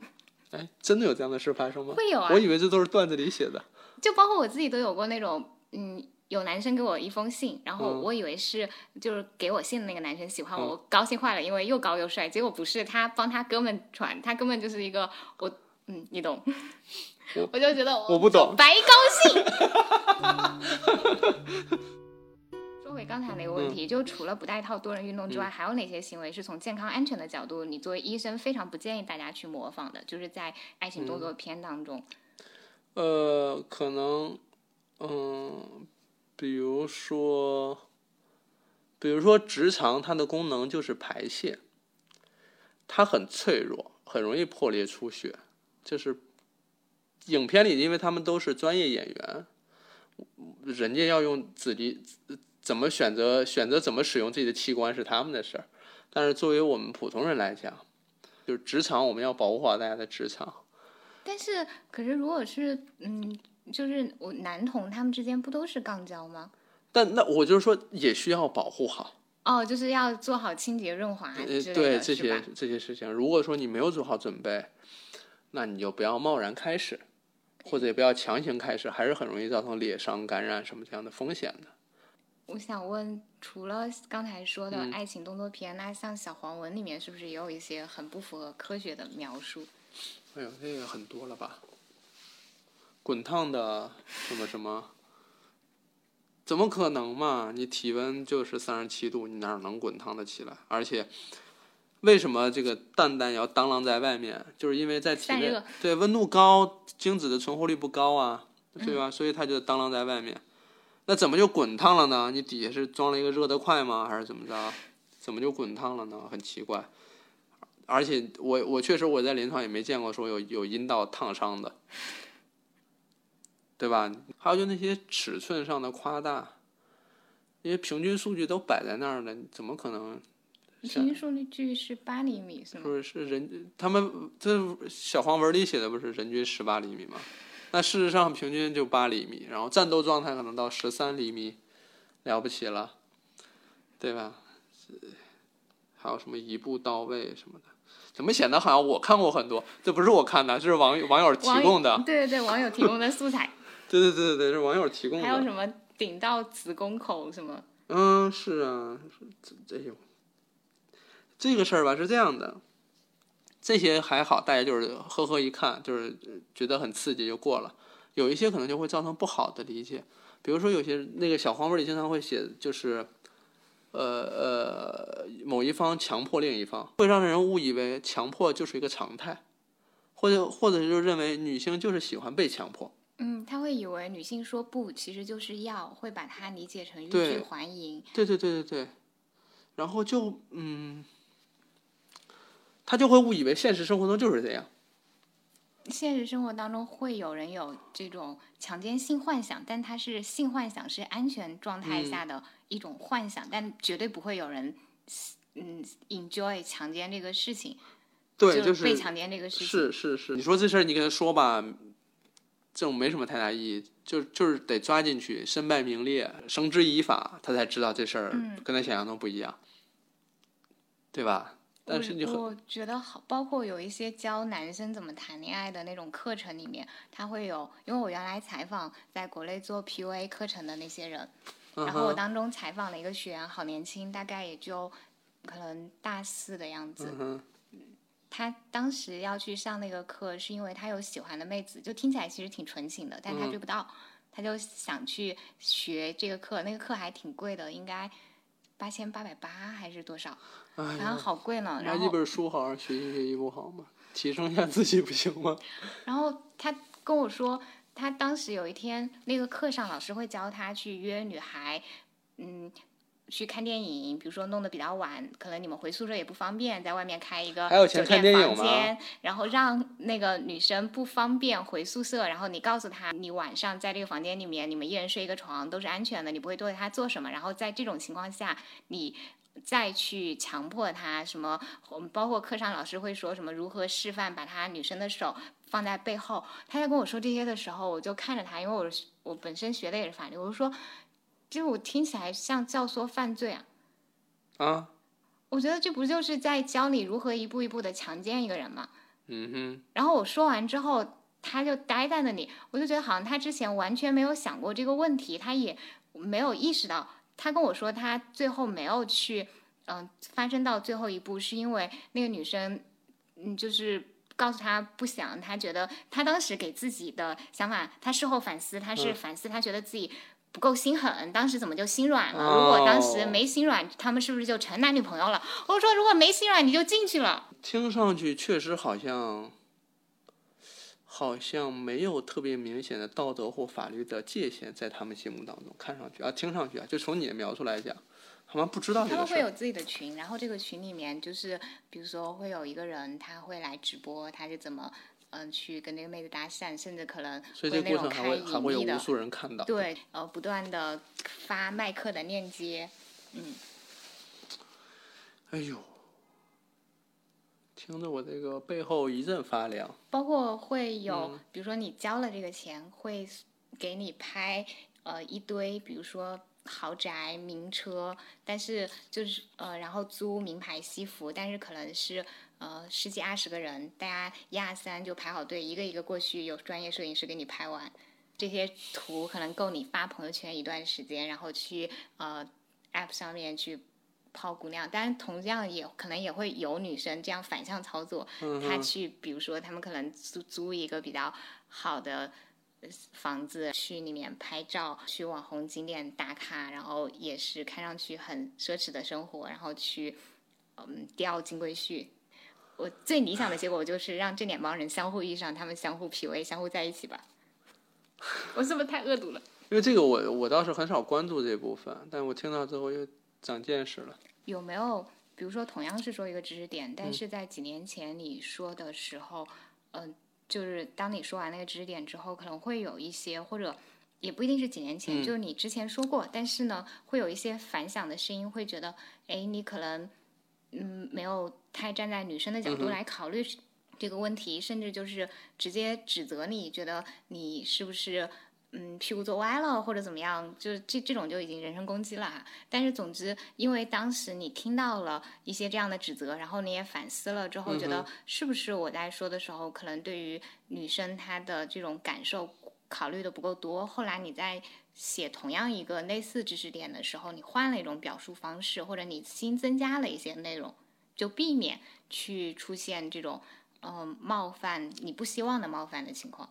我一开始以为我应该是这样去调整，但后来不是。就我调整我这种做科普应该，呃，小心翼翼，应该怎么样？应该去照顾更多人的感受。这个只是一个修修补补。嗯我强调了好几次，就是我是在发现了一些我自己认知结构上的问题之后，才调整过来。啊，这是我特别想问的，就是你什么认知结构上的问题？嗯就是我打小长大，从小长到大，呃，我都会认认为是什么，比如男性跟女性这样的区分，但我没有。当我认识到，其实，在男性跟女性之前，是我们首先都共同是人，所以很多事情是我要先看在先从人的层面去看，然后我们再去思考所谓性别的事情。呃，包括很多在做科普过程当中，女性的一些认知的构建是由话语的掌握者所塑造出来的。嗯呃，在这样的情况下，我会觉得说，哦，那有可能我被塑造出来的意识或认知也是存在问题的。你能不能给我个例子，让你意、嗯你意识到你的某个意识或者认知，其实比如说可能有，嗯，没有把女性看成平等个体，或者是呃有一点厌女，或者是有其他的一些问题，你自己之前没有太意识到。呃，不是这个东西，就是我比如说我们我们说，呃，我我举个例子，就是说，比如说有的商场会有女性专属车位，哦，嗯，就是认为这是照顾女性，他就有点像我科普科普知识是为了帮助女性，但这个逻辑是不对的。逻辑是什么呢？那个车那个女性专属车位是又大又宽，这意思就告诉你们女性停不好车，所以我把车位调的停的做的又大又宽，你们方便停。你看我都做成这样了，你们还要什么？我都这么照顾你们，我还我还在四个角画上粉色的气球提醒你，这是女性车位哦。其实逻辑不对。正常来讲，新手司机停车都有问题。比如说我就是个新手司机，我现在拿了证好几年，我一共也没开过几个小时。那车呀，那车位呀，我现在我我根本就停不好。我好不容易有一次开了那个共享汽车，我也没车，在我们家小区小区那个停车场停，呃，停了好长时间我没停停进去。然后一楼有一大妈在那晾衣服，实在看不过去，她从里边出来帮我停的车。人家是老司机啊，人家停得很好啊，所以司机可能只分新手司机跟老司机。嗯新手司机就是停不好，那你那车位就弄成新手司机车位不就完了吗？然后还挂个粉气球。我本身我个人很喜欢粉色，好像弄得好像只有女性能喜欢粉色，逻辑也不对，对吧？还有类似的事情，比如说车厢，就是地铁车厢不是有空调开的特别强吗？嗯有人就是怕冷，比如说我在六号线上，我就觉得特冷，我就特别想去找那个弱冷车厢。那你非要弄一个女性车厢，然后温度调的还不是那么低，那我要不要去啊？对吧？因为我们首先是人，人的嗯需求就是不一样的，我们要照顾到每一个人的需求。那每个人这个需求当中，包括女性有特殊的需求，男性也有特殊需求。嗯在过去那种框架下的话，就是两个性别都会受到限制，好像男性是喜欢粉色是有问题的，男性你不能怕冷，你也不能娇滴滴，怎么不能啊？我我还不能哭了，我难受我还不能哭了。好，女性呢，你不能那样，你不能这样，你不能这样，嗯因为分好了。嗯当我认识到这样的一个框架问题之后，我会发现每个人都可以有这样的这样那样的选择的时候，嗯，打破了性别刻板印象。对，然后我又觉得这不就是我之前认知是有问题的吗？嗯对吧？那你说有很多老师或医生，他会建议你，女孩就应该结婚，就应该生孩子，这不就是一个框架上的认知结构的一个问题吗？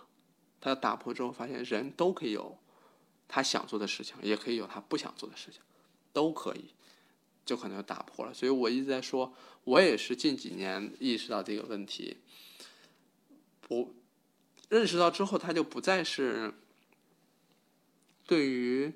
过去那个知识，我在科普过程中我要小心翼翼什么之类的，那是我在出发点上就发生了改变，嗯，对吧？从这个逻辑上改变之后，你那科普其实跟以前的路子就不太一样，思考的方式不太一样了，所以就你把自己从原来的性别刻板印象的笼子里给释放出来了，然后你也在科普的时候，你也不会去，嗯。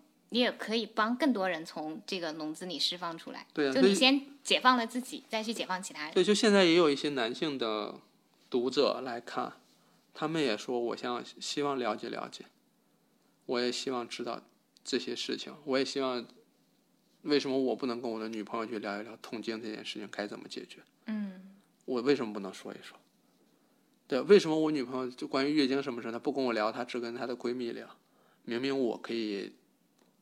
有可能离他更近，有时候可能能更容易帮到他，或者说什么之类的，或者说更能参与到某些事情当中来，就是也会有一些，嗯，对，这个可能会对于我们来讲，都都又多了一些选择吧，对吧？不然我以前在临床上也有那个在做 B 超，问哎医生怀的男孩女孩我。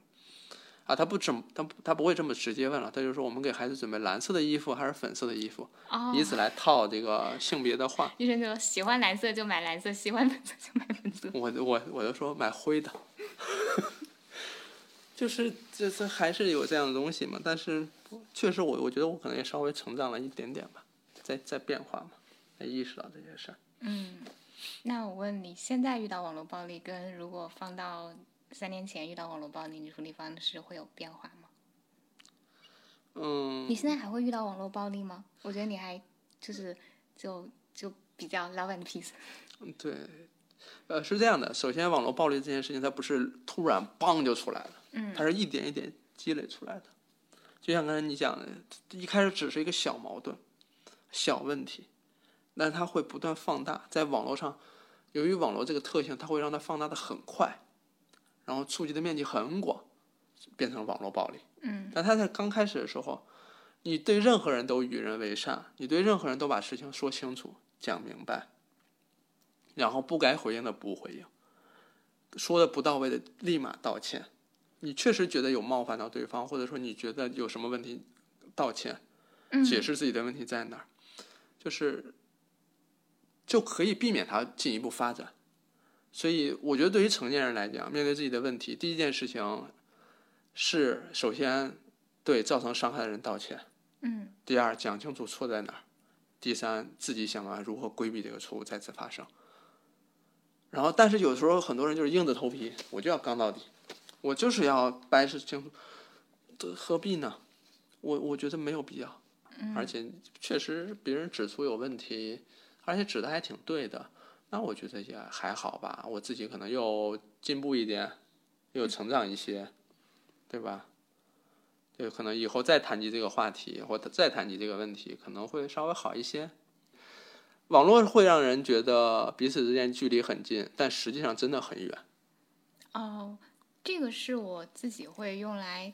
调节自己就是情绪的一个方式，因为最开始的时候我会特别在意网上的人的评价，但是我后来特别简单，我就问我自己一个问题：这些人会在我来我葬礼的时候来参加我的葬礼吗？肯定不会啊！这个这这么重的一个方法吗？哎呦！我最开始其实想问这个问题，是想问你开工号以来，就是你从一四年八月开工号到现在有六年多了，你在做功课嘞？我。当然了，而且我本身也是你读者嘛，对，也知道，就是你在看你在看待处理事情上有什么比较大的变化。但我现在会觉得，不一定是要跟你就是做工号带来的变化，也可以是其他方面，就是比如说你最近这几年，你觉得你处理事情上有什么变化，然后以及这种变化它是怎么发生的。就比如说，你可能原来是用 A 的方式去看待和处理问题，但是过了一段时间，你遇到了问题，你发现其实换一个方式用 B 其实是更好的。嗯哼，会有一点点觉得哈，为什么我没有更早意识到？如果更早意识到，可能可以避掉一些坑。就有没有一些这样的转变？呃，我我其实我自己能够明显察觉到。我跟我早些早几年比较大的变化，就是我的情绪是能够处在一个相对稳定的状态，就很少有特别巨大的波动。我以为你一直都是没有感情的科普机器。对我过去是就瞅啊讲这么多遍还不懂啊生气，就还有那种状态。但现但现在就会变得情绪变得比较稳定，而且我会刻意的让自己处在一个轻度焦虑和轻度喜悦的这么一个状态。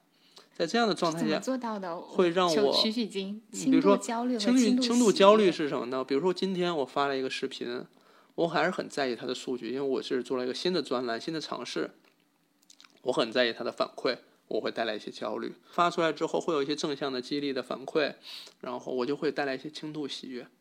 但这个喜悦如果很大，我今天晚上喝大酒了，高兴宿醉，完了明天就没法正常工作了。所以我要处在一个。轻度焦虑，我会很我会很在意数据，然后数据不好我怎么调整？轻度喜悦，我看到正向反馈，嗯，这个会让我工作状态或者心情都会变得一个相对稳定，而且一个有个向上的状态。这是我这段时间或者说近一年多吧比较明显的一个变化。再往前呢，就是我一直在克制我要保持情绪稳定，一直告诫自己要保持情绪稳定，但那个其实不太对，就。那是对你对于那些给你情绪造成波动的那些其他的情绪的那种不接纳，你在逃避嘛，你躲嘛。我现在就是我接纳它来了，从我身体流过去，过去了，就是平静的流过去就好，会好一些。我觉得是不是因为我岁数大了？那你会有什么办法吗？就你说你要接纳它来了再走了，我自己的办法就是，如果我嗯假设啊，就是。和其他人相处当中，我有不满的情绪，或者我觉得他哪些事情做的不太对，我会把它写下来，然后写完了之后，把当中我生气的那种语气词去掉，再发给对方，告诉对方是哪是什么事情。啊，还有机会告诉对方吗？我几乎没有。就比如说，就是呃，比如说我和我先生之间，他做了什么事情，我当时就是很生气。我原来我可能就是觉得。我有点冲突回避型，我就觉得算了，忍一忍。但是可能忍的话，我还是那个情绪状态没有走掉，就对方也会觉得你哪里怪怪的。嗯。但是你可能没有那种大爆发说生气，但我现在就会，我当时不爽，我当时就跟他说我哪里我什么事情不爽了。嗯。然后我现在可能就是不太高兴，需要你做点事情，我让我开心一下。嗯，我几乎很少说，我很少把它写下来。然后呢，我会分析我自己的情绪。我刚才在这件事情上，我有些失控。失控的原因是什么？失控的原因是可能某某某说了一句话，他触动了，恰好是我在意的点，是因为我太在意了，所以他说那句话触动了我。那我这件事情是不是必须得要那么在意呢？我可能自己分析完说，哦，其实也没有必要那么在意。就是我我会我会很认真的去读我自己的情绪，我当下的处境。我说我我现在怒发冲冠，我是为什么呢？是因为这件事情可能逐渐失去我的掌控了，我越想把握住它，越把握不住，所以所以在这件事上我愤怒了。嗯，然后我说啊，原来就是因为这件事儿我没办法掌控，然后我可能会跟对方说这件事情给我带来的焦虑是我觉得我在里边的，比如掌控权不是很好，或者我没有办法控制它的走向了，我有这样的顾虑在。非暴力沟通，因为你说的都是我怎么怎么样，你完全没有去指责对方你怎么怎么样。我原来和我朋友抱怨说哪个，嗯，比如说我给他布置了一个事情，他没有做好，我跟我的朋友抱怨说，觉得，哎呀，这件事情他怎么能不做好？我的朋友就一针见血说，那不是他的事情，那本质上是你的事情。这件事情做成了，谁利益最大化？做砸了，谁利益？谁风险最大化？都是你啊！那当然是你的事情，是你要想办法把这个事情控制到。就不管他配不配合，或者其他人配不配合，这件事最终都能成。只要没成，那就是你的责任。嗯，这个逻辑是对的。嗯，然后我之后就再也不会说是别人问题。如果这个人合作不顺利，我就会觉得 OK，那我再换其他人来合作，而不是说我一定要把这个人给弄得顺利。嗯嗯。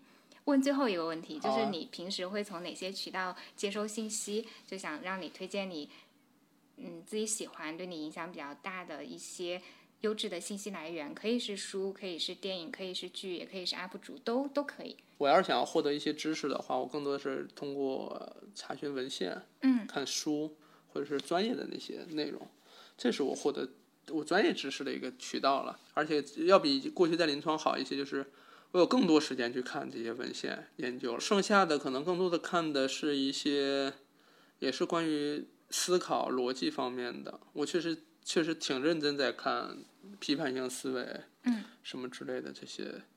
因为它对于我自己的认知构建还是很有必要的。对于很多信息来源的筛选，嗯呃，这些我觉得都是一些入门的课。比如说我那天之前在看《舆论》，舆论是一本书的名字对？，就就是就是那种舆论的舆传媒大学什么的，他们可能学生要学的教材还是什么的，还是传播学的教材，我就很好奇，就是就是语言或传播或者说逻辑之间这些关，我我现阶段是好奇这件事情的啊，所以我很多认知上的改变、逻辑上的改变，可能也是源自于书读类似这样的书，然后。如果说你说推荐博主、UP 主什么的，那就是我身边那些朋友，就何森堡老师、嗯简丽丽老师，嗯、包括 Alex 等等，就是我之前不录那个节目嘛，就是嗯六个他那个访谈类的、偏访谈类的一个节目。虽然我是牵头做这个事儿，但我其实是跟他们学了很多东西，从他们身上看到了很多同一件事情的不同视角。就是你刚刚说从他们身上学了很多，就当你说这句话的时候，然后我立刻问你，嗯，你说学了很多，能不能给我一个例子？你会想到什么？从何森堡老师身上学到，他说人类人类的历史并不是总是向前的，嗯他有可能倒退，有可能徘徊，但他包括我前面讲的那个生孩子跟不生孩子人群的左右波动，嗯它最后会纠正到呃或者说修正到一个相对稳定的状态。但这个其实我有疑问的，就是我会觉得，嗯、在发达国家，嗯哼，就整体趋势就是生育率的一个降低。我过去是这么认为的，哦，但是从他的从我们说，我为啥说人类的历史很短呢？嗯就是我们说这个降低，我们可能刚好我们的视野视野只看到降低这一段了。嗯我们如果以百年为单位，嗯或者说千年为单位，我们就会发现这个曲线是波动的。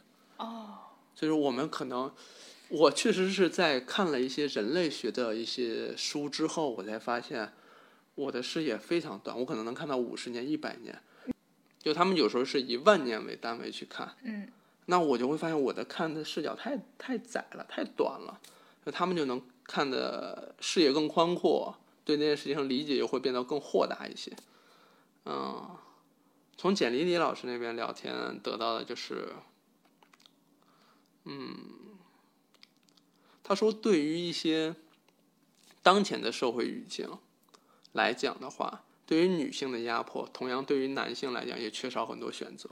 嗯我说哦，好像是哎，好像对女性的规范规则越多，那么同样对于男性来讲也会有很多规则，对吧？你男性必须能挣钱，你必须买得起房，对吧？就是会也会有这样的东西。那女性这边有有更多的压迫在身上，是双方都不好过的日子，所以就是也会有类似这样的思考。但这些话来到这儿，我自己需要再反复再去想，在我脑海里再反复激荡、激荡、激荡，也许就可能慢慢变成我的东西。所以就有可能就是他们的某一句话，某一某一个思考的角度，对于我来讲，可能就会有一个相对比较深远的影响。嗯就我反正每次跟他们聊天，我实际上是非常贪婪的，就听他们到底有哪些东西是我不知道的、没听过的、不了解的。包括刚才跟你聊，就是你那两个原子之间那个比喻的思考的方式，就对我来讲很有触动。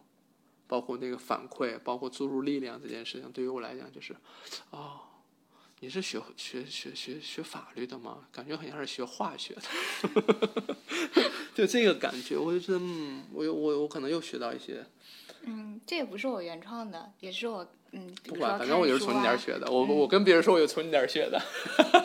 这就是为什么我会嗯愿意去做这个播客。我会觉得它不是做给别人的，它最大程度上是做给我自己的。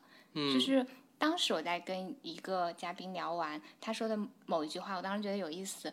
这句话可能会沉淀在我身上，过三个月、四个月，它的效果会渐渐显示出来。对，对，就它会激荡出一些你新的东西，基于他的一些新的东西出来，他会纠修正一些你过去的认知，或调整一些，或借此为由，你可以打开一个新的视角。我觉得这个，呃，我说这些词儿有点太大了，但是确实。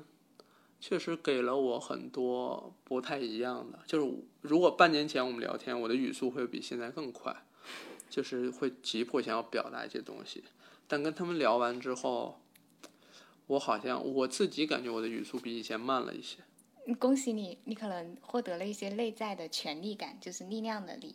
嗯哼，就是是这意思吗？嗯，我我之前听过一个说法，就是为什么那些有权力的人，他们说话都会语速比较慢，嗯同时声音是比较低沉的，嗯是因为他们知道别人会认真的、耐心的听他们说话，只要他们开口，别人就会倾听，他们有这个自信，啊，是这样吗？我没有察觉到。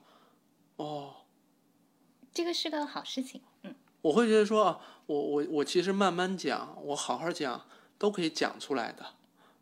我以前很着急，很着急，就这个着急。背后可能也会有一种担心，担心如果我没有快速讲完，我的你可能就走了，你可能没有听，但你现在可能不担心你想象当中的那个听众离开了，你进步了，对对对对是，高兴，又又进步了，获得了又获得了夸赞，挺好，感谢。嗯感谢，好，谢谢在呃现在在收听这一期节目的你，正是因为你的收听，才会让我觉得比较有意义。因为我做这个节目，我当然说是为了我自己，但同时我有非常希望这些影响了、改变了我生命的人，改变了我生命的观点，他们能够进入到你们的生命，可以嗯有机会开出一一点点花，长出一棵棵草，我就会觉得很幸福。谢谢你们。如果你喜欢我的播客，也欢迎你关注我的公号“雅君的好用分享”，我会在那里和你分享好物、见识和审美，你会看到一个更多面的我。